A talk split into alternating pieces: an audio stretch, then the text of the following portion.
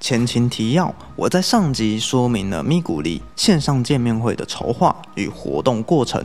那还没听完的朋友啊，记得一定要先收听上一集哦。那这一集下集呢，为第三段活动后感想与目标达成，以及第四段让我非常复杂的心情。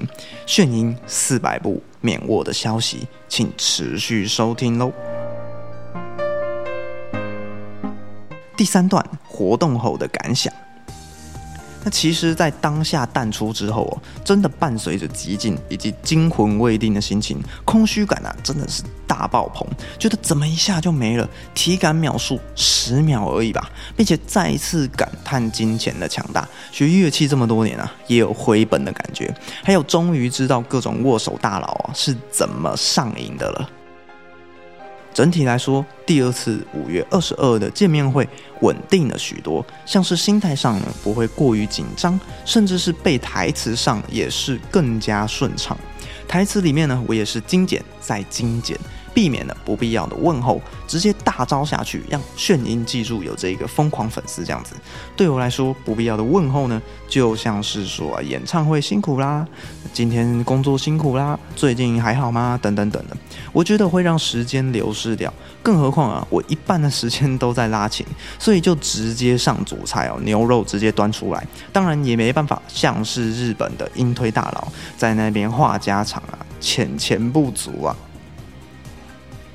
那第一次的四月三十日的目标上，我大概就是先创造出一个惊喜与惊奇的回忆，演奏了炫音 C 的曲子《新世界》，然后带到最近发生的事情，鼓励一下炫音。比较没有太明确的目标，主要啊就是演奏乐器，让记忆点深刻。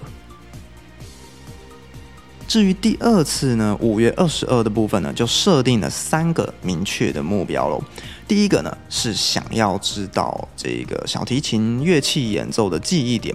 那突然呢在见面会上冒出一个拉琴的台湾粉丝啊，成员们是不是会比较印象深刻呢？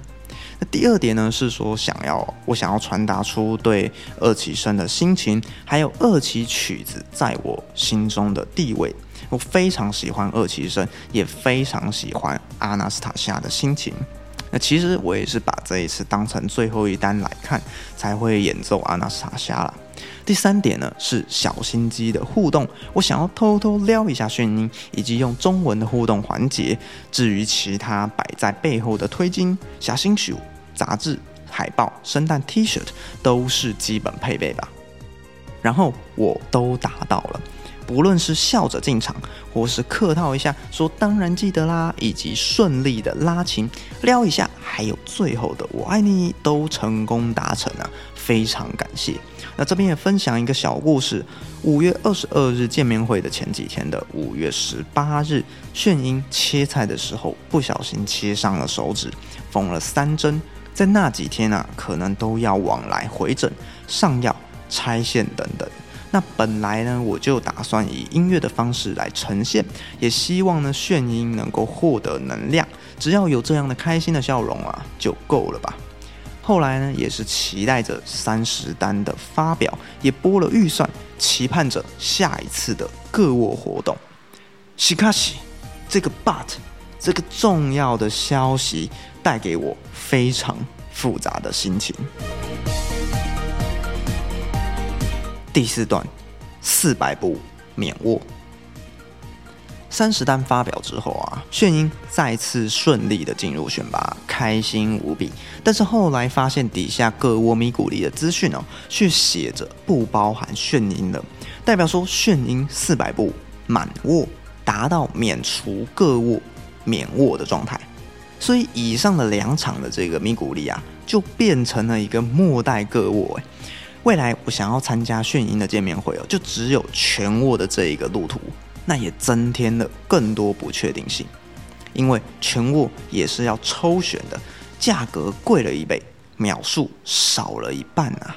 当中的心情非常复杂，一边是恭喜炫音达到另一个偶像生涯四百步免握的成就，那另一方面呢，是打算下次继续参加各握的计划就被打乱了。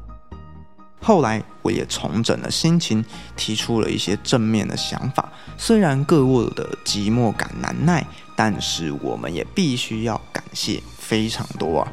像是我想要感谢这两场见面会的运气非常好，并没有遇到各种不可抗力的因素，像是天气、网络通讯，或是被士大夫挡下。那用这六张的握手券呢，就在炫英的心中留下了一个深刻印象。这对我来说也是重大突破吧。演奏乐器给成员听呢，这也是我的梦想。那达到了，只有感谢吧。活在当下。如果我打算玩一个单曲来参加呢？那小提琴演奏的阿纳斯塔夏、阿塔拉西塞凯，或是用中文来互动。记忆深刻等等等的，那就什么都不会发生。很感谢当下我做的决定，所以最后也从各种方面呢，让自己心情稍微平复了一些。三十单的见面会也全力的压在 Type A B C D 的全握上，就希望炫音毕业之前呢，可以让他留下一个特别的邂逅。我个人呢，也是要做好随时宣布消息的准备吧。